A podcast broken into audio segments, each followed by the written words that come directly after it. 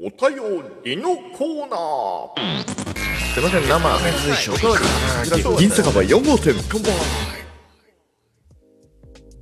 ラジオトークのお便り機能にお寄せいただいたお便りを紹介するコーナーです。よろしくお願いいたします。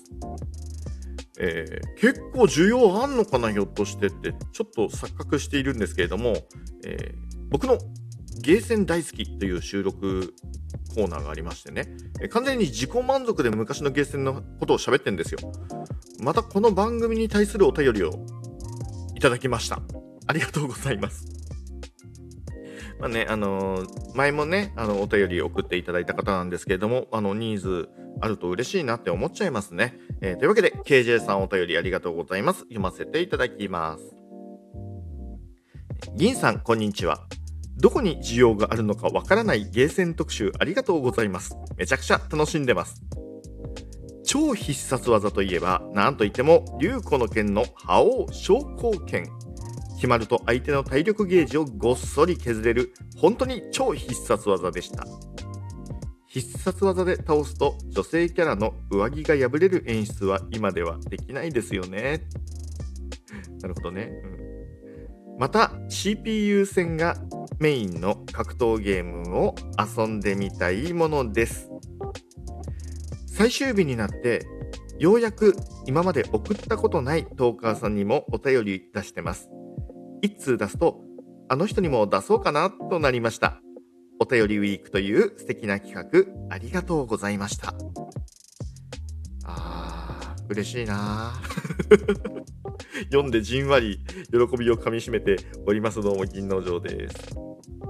どっちから行こうか。先にゲーセンだよね。えー、どこに需要があるのかわからないゲーセン特集ありがとうございますってすげえ言葉だよね。まあでも KJ さんには需要がね、えーあったってことで、あのこれからも引き続きね、喋っていきたいと思い思いますけれども、ね、超必殺技の話しましたね。画廊伝説スペシャルの超必殺技の話をしたんですけれども、えー、KJ さんさすがよくご存知。超必殺技の元祖といえば、竜子の剣の覇王昇降剣。間違いない。まあこれね、あの隠し技というよりかは、えー普通の必殺技プラス、えーこれボーナスステージみたいなのがありまして、そこであの覇王昇降剣のコマンドをですね、えーこう練習して、えーそれを伝授を受けると、まあ、打てるようになるみたいなね、えーそういうやつで、いわゆる、そうスト2の、わかんない人に向けに言うと、スト2の波動拳もしくは、えードラゴンボールのカメハメハ。あれってこう手を前にドーンって突き出して、あの手のひら2つ分ぐらいのやつがドーンって打てるじゃないですか。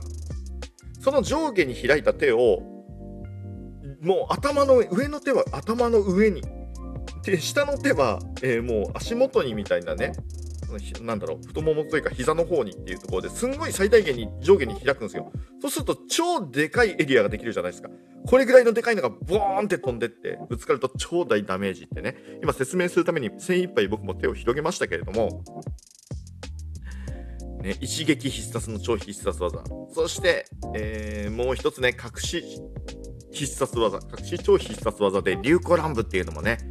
え格闘ゲームの超必殺技の乱舞ブブームっていうのもね、あの、竜子乱舞からスタートしたかなって思っております。なんかすごい勢いで突っ込んでって、あの、殴る蹴る殴る蹴るをすごい勢いでわーってやってね、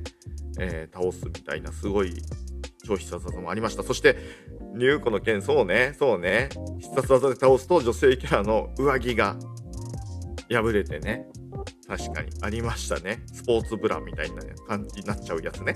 うん。えー今ではできないですね。今は、うん、そうだよね。昔ってゲームセンターとほら、あの、脱衣麻雀みたいなのもありましたし、結構その、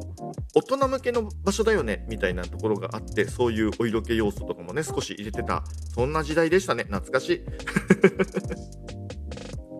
あとまた CPU 戦がメインの格闘ゲームを遊んでみたいものですっていうのもね、懐かしいところたくさんありますね。画廊伝説もそうだったけれども、カプコンが出した、えー、ウォーザードっていうゲームがあって、あれもね、対戦もできるけれども、どちらかというと、対戦格闘ゲーのシステムで、えー敵をどんどん倒していく、ファンタジーっぽい世界でボスを倒していくみたいなね、えーそういうゲームもありました。懐かしいな。そういうゲームもまたね、じっくり遊べる世の中が欲しいぞ。欲しいぞって。誰に言えばいいんだろうね。まあ、この辺のゲームの話またね、えーゲーセン大好きの方でも、えー話していきたいと思っております。そして、そうですね、や やっと、やっと、あの、お便りウィーク2週間分のね、えーお便り読み上げさせていただきましたけれども、えーお便りウィークの最終日にこれね、ケイジさん送ってくれたんですよね。ありがとうございます。えー、一通出すと、あの人にも出そうかなとなりましたって嬉しいね。やっぱり、一つね、壁を越えるとね、億劫だなとか、やったことないからなっていうのを一つやったことで、一気にハードルが下がるってのは本当に嬉しいですよね。今までに送ったことないトーカーさんにもお便り出してます。もうこれが僕の中ではそのお便りウィークをやったことで一番嬉しかったことですし、まあ、このイベントの一つの究極的な答えなのかなと思います。KJ さんにね、その思いと、えーそれが通じて、えーアクションをしていただけたというのが、まあ、僕の中でね、目に見える部分での、えー一つのイベントの成功だったのかなっていう、えーとても温かい気持ちになりました。やっぱお便りの力ってすごいな。僕自身もね、こうやってね、えーたくさんいただけましたし、で僕も、まあ、たくさん送ったつもりではあるんですけれども、うん、まだ足んないっていうか、届けてない、届いてないぞっていう人も多分いらっしゃると思います。ちょっとペースはまたね、えーいろいろ考えたいんですけれども、お便りウィークが終わってからもね、えー僕もたくさんお便りいろんな人にカジュアルに出していきたいと思います。皆さんももしよろしかったら、イベントじゃないタイミングでも、まあ、今回をきっかけにしてね、えーカジュアルにお便りを送り続けてくれれば、そんなに嬉しいことはありません。というところで、イベントも楽しんでくれてありがとう。そして、えートークもね、ゲーセントークも楽しんでくれてありがとうという気持ちで、これからも頑張っていきます。KJ さん、お便りありがとうございました。